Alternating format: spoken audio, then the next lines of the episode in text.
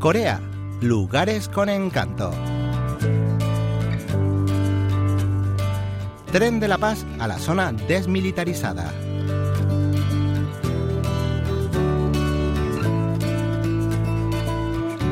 En Corea, el único país dividido en el mundo, hay un lugar especial que no se puede encontrar en ninguna otra parte del mundo.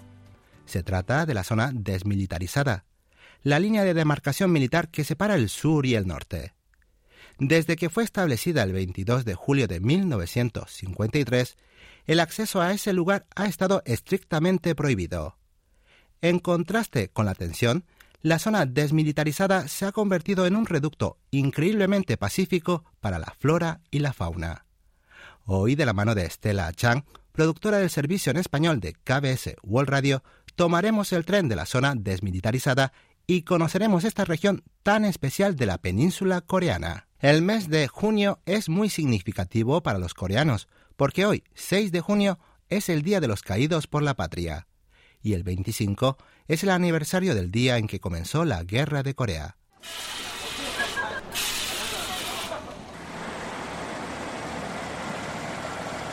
El tren de la paz a la zona desmilitarizada es una buena manera de recordar el incalculable valor de la paz. El tren de la paz a la zona desmilitarizada opera de miércoles a domingo entre la estación Seúl y la estación Pengma-Koji. Como su aforo es de solo 150 pasajeros, conviene reservar con antelación.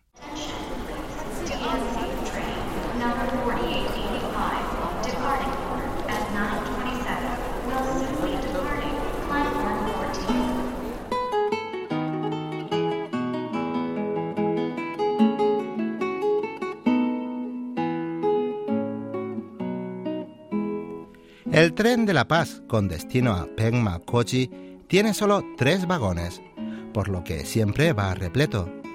Durante el viaje conocimos a una pareja mayor que venía de Inglaterra y viajaba por primera vez por Corea con su nuera coreana.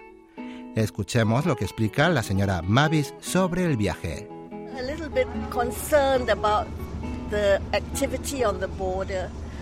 Estábamos un poco preocupados porque sabíamos que las relaciones entre Corea del Norte y Estados Unidos no eran las mejores, pero al final parecieron suavizarse las cosas, así que decidimos continuar con nuestros planes.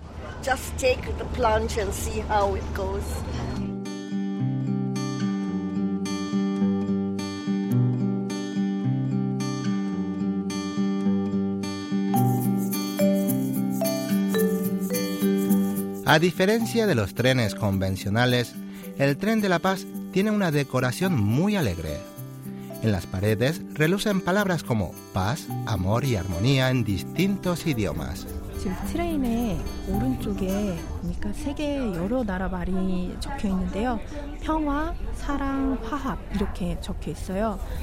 Después de dejar atrás la estación de Seúl, el tren se dirige en dirección al norte y tarda dos horas y veinte minutos hasta llegar a su destino. Al pasar por Yeoncheon, descubrimos un monumento de piedra que señala la línea del paralelo 38. Cuando la Segunda Guerra Mundial llegó a su fin, la Unión Soviética y los Estados Unidos dividieron la península coreana a lo largo de este paralelo. Luego se desató la Guerra de Corea, y la península quedó dividida nuevamente en un armisticio que se firmó tres años después. Debido a que Yeoncheon estaba ubicado cerca de la frontera, sufrió los vaivenes de la guerra, pero ahora tiene el aspecto de una típica pacífica aldea rural. Yeoncheon todavía conserva las huellas de balas y bombas, por lo que dicen que el pueblo entero es como museo de la guerra. Sin embargo, ahora muestra un paisaje pacífico como de cualquier aldea rural. El tren discurre tranquilamente y nosotros observamos todo desde adentro cómodamente sentados. Es difícil imaginar que alguna vez toda esta zona estuvo devastada por la guerra.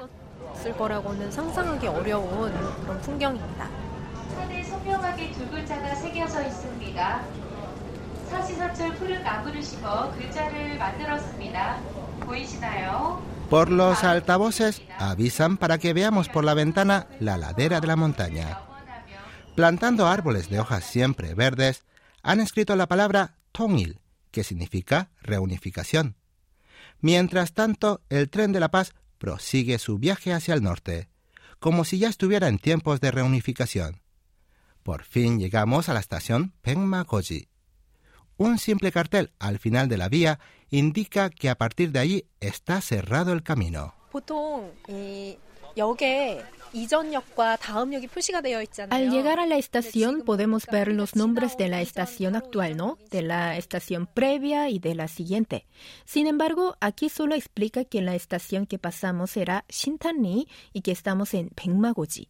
En cuanto a la siguiente estación, solo dice, el caballo de hierro quiere seguir corriendo. Es decir, no hay próxima estación. El tren de la paz era originalmente una línea ferroviaria que conectaba Seúl, en Corea del Sur, con Wonsan, en Corea del Norte.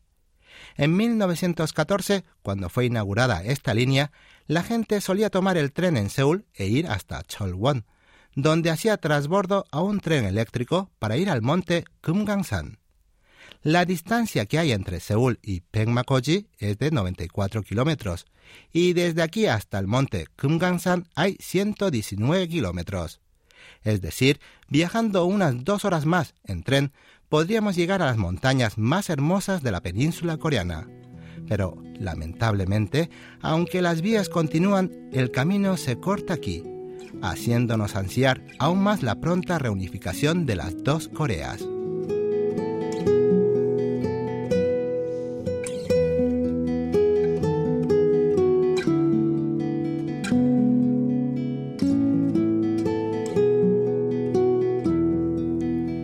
En el centro de información turística que hay en la estación de Pengmakoji se puede contratar una visita a la zona desmilitarizada, que incluye lugares de acceso restringido a particulares, por lo que decidimos aventurarnos.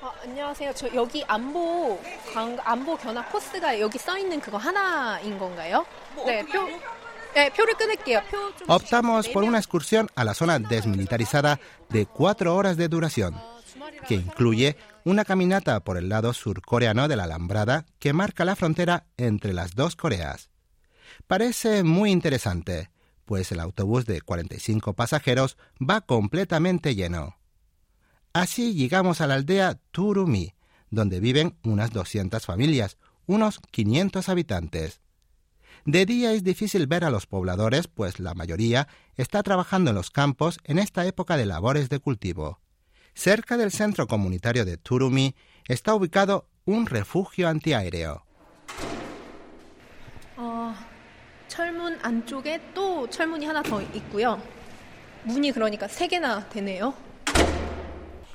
Por ejemplo, todos los habitantes de la aldea se refugiaron aquí cuando Corea del Norte disparó su artillería contra Yeoncheon el año pasado.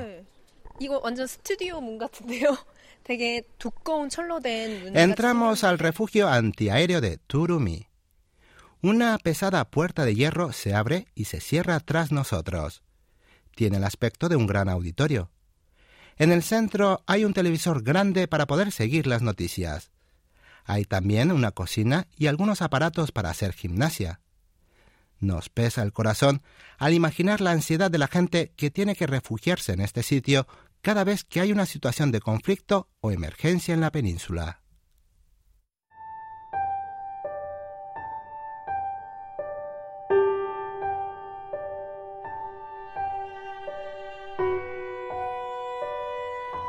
El siguiente punto de la excursión es la colina Pengma, que es el lugar donde se desató la batalla más cruenta de la guerra de Corea. Es una pequeña colina de solo 395 metros sobre el nivel del mar, pero tuvo una enorme importancia estratégica ya que servía de paso a Seúl y a la región central de la península.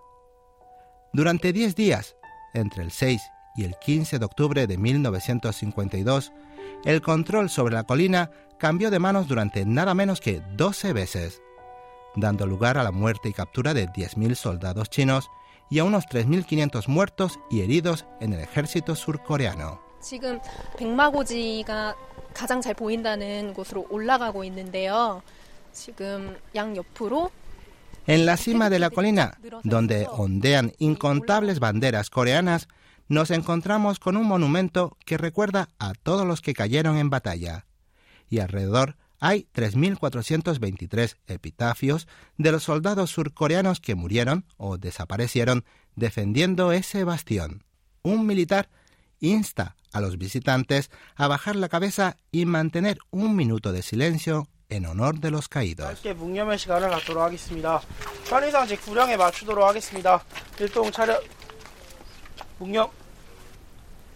Detrás del monumento hay una prominencia desde donde se divisa muy bien la colina Pengma. Sobre esta hay dos barracas surcoreanas con forma de fortaleza, donde permanece una unidad de reconocimiento para defender la colina y vigilar los movimientos de Corea del Norte. Un poco más allá se ven dos montañas norcoreanas en las que estuvo estacionado el ejército enemigo. Dicen que cuando Corea del Norte perdió la batalla de la colina de Pengma y las vastas llanuras de Cholwon, el líder norcoreano de aquel entonces, Kim Il-sung, dejó de comer durante tres días.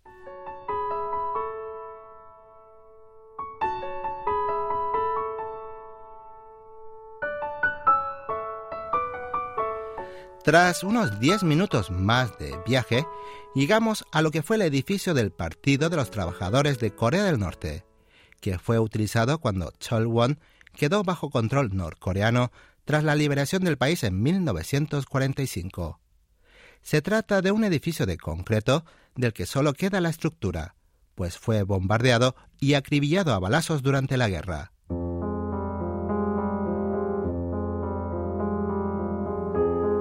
El edificio ha quedado como testimonio de las atrocidades que cometieron los norcoreanos cuando tuvieron el control de Cholwon entre 1945 y 1950, pues allí encerraron, torturaron y mataron a los terratenientes de la zona y todos los que simpatizaban con el sur. 이 건물 뒤쪽으로 돌아왔는데 뒤가 완전 건물이 구멍이 되게 숭숭 뚫려 있는데 이게 다 포탄 자국이라고 해요. 그 포탄이 떨어져서 이 건물이 거의 무너지기 직전인데 Hasta ahora, los lugares que visitamos en esta excursión a la zona desmilitarizada estaban abiertos al público. Pero ahora que pasamos el puesto de control y nos acercamos a la zona restringida a los civiles, nos acompaña un militar y además nuestra guía nos prohíbe terminantemente tomar fotos. 오늘 여러분들께서는요 바로 민간인 통제선 안을 들어가십니다. Nuestra primera parada en esta área restringida es un observatorio que proporciona una vista sin obstrucciones de la zona desmilitarizada y un poco más de la línea fronteriza norcoreana. Aquí la vigilancia militar es más extremada. La unidad que está a cargo de esta zona es la Tercera División de Infantería, que recibe el apodo de Cráneos Blancos, pues están dispuestos a defender el país aunque tenga que dejar allí sus huesos.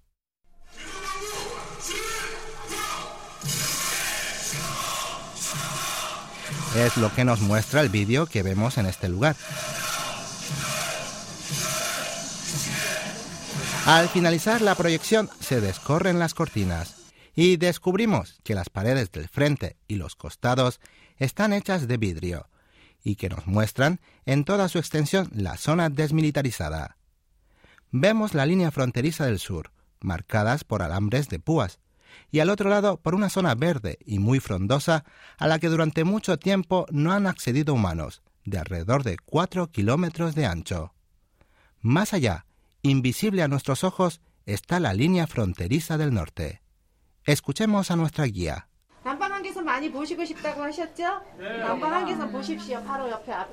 Lo que ven ante sus ojos es la línea fronteriza del sur. Es donde comienza la zona desmilitarizada. Supuestamente esta zona tiene cuatro kilómetros de ancho, pero ahora es mucho más estrecha porque los norcoreanos, poniendo la excusa de que tienen que reparar el alambrado, se acercan más y más cada año que pasa. En algunas partes, la distancia entre el puesto de vigilancia norcoreano y el surcoreano es de apenas 1,1 kilómetro. ¡Ah!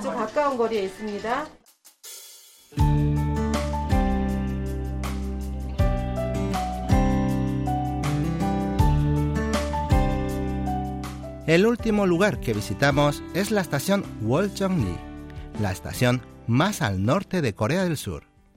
Naturalmente está en desuso, y aún conserva las huellas de las bombas y las balas. Sobre las vías hay un tren abandonado completamente oxidado.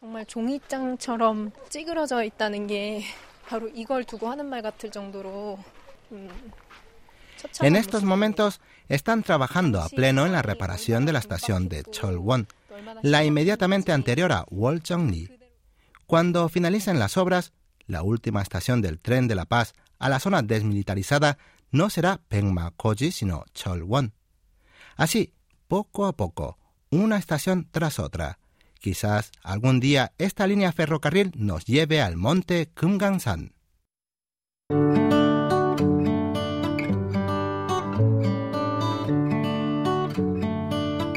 Hoy en Corea, lugares con encanto, hemos viajado con nuestra productora Estela Yang en el tren de la paz hasta la zona desmilitarizada. Esperamos que hayan disfrutado del viaje. Los acompaño hasta aquí Lucas Kim.